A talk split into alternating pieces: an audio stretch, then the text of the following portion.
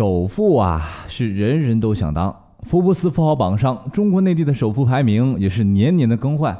你看，零七年是碧桂园的杨惠妍，零八年换成了东方希望的刘永好，零九年是比亚迪的王传福，到了这一三年呢是王健林，一四年是阿里巴巴的马云，一五年又是王健林。这福布斯排行榜上这前几的人啊，都是出身在地产、饲料、汽车、重工、食品饮料、电商领域。特别是房地产这块反复出现，可是好买哥仔细一看啊，这完完全全是按照市场热点变换的啊。虽然呢，咱们这内地的首富一直是这几个人，可是放眼整个大华人的圈子啊，这首富啊还得是那一个人，一直是他，就是李嘉诚。他在首富这个位置可是二十年雷打不动啊。他究竟投资了什么呢？我们今天来说一说。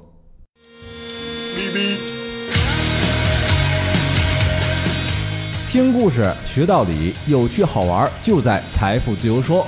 财富自由说由好买财富荣誉出品。简单的总结首富的致富经，其实只有四个字儿，那就是资产配置。不同于内地富豪们单一的行业配置，李嘉诚旗下呀，他的产业遍布零售、港口服务、能源、通讯、地产、基建，同时。不仅国内是积极投资，国外也是广泛布局。这样做的好处在于可以以优补劣，取长补短。九八年的时候，李嘉诚名下的销售表现的非常差，但是基建表现的却非常好。九九年的时候，正好反过来了，零售是好起来了，可是这基建又下去了。而零零年呢，零售基建都不好，可是能源这块好起来了。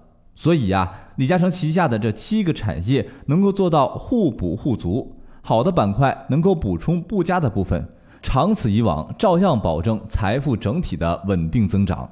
而上面说的这些，正是资产配置的逻辑。什么是资产配置呢？就是永远别把赌注放在同一个东西上。现在，王健林、马云近年也开始玩多元化布局了。有人说了啊。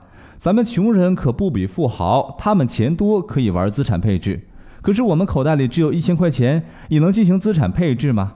答案是肯定的。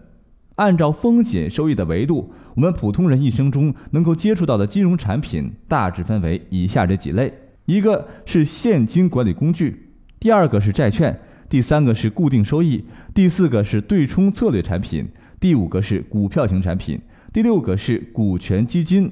以及其他的东西，各位朋友，如果要投资啊，可是要按照自己的风险偏好进行选择，千万要记住，一寸风险是一寸收益，收益越高，风险维度也会升级。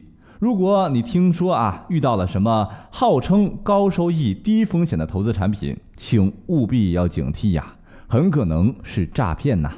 再一个就是市场热点总是轮流坐庄的。像是零零年到一零年是房地产的黄金十年，而零六年到零七年是中国股市最大的牛市，差不多连续两年指数翻了一倍。零八年到一零年是 VC、PE 和创业板的辉煌时期，而一零年到一二年的时候是固定收益类信托最好的时期，年化收益达到了百分之十五。随着这些热点轮动，金融资产的表现也会轮番变动。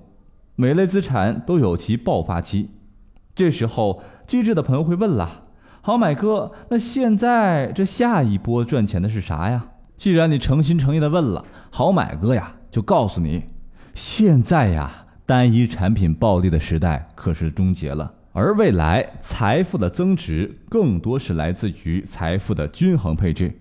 过去的中国，各种资产都还不成熟。但是经过几次牛市和熊市动荡之后，相对的将趋于理性了。举个例子啊，比如徐家汇啊，房子从七千是一路涨到了八万，啊，有人说还能暴涨吗？那我问问你啊，这现在八万一平，再翻十倍，那可就是八十万一平了。你感觉这个可能吗？哎呦，这个例子其实也不对，因为呀，毕竟这楼市在中国。大力出奇迹呀！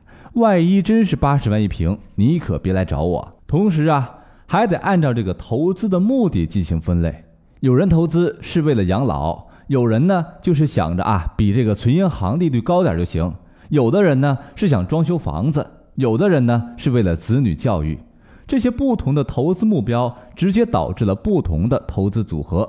比如实物资产加上非实物资产，国内投资或者加上国外投资，低风险搭配高风险，长期和短期混合投资等，都是进行组合的很多方式。不管用哪种，都是因人因时而异的，不能够一概而论。相信啊，朋友们都应该知道，我们都只是平凡的人啊。不能够算出投资哪一个产业一定能够赚钱，但是与其苦苦期待着幸运女神的眷顾，不如选择长期的资产配置，维持财富的长期稳定增长。好了，今天的财富自由说就结束了。喜欢好美哥的节目，记得点击订阅按钮。我们下期再见。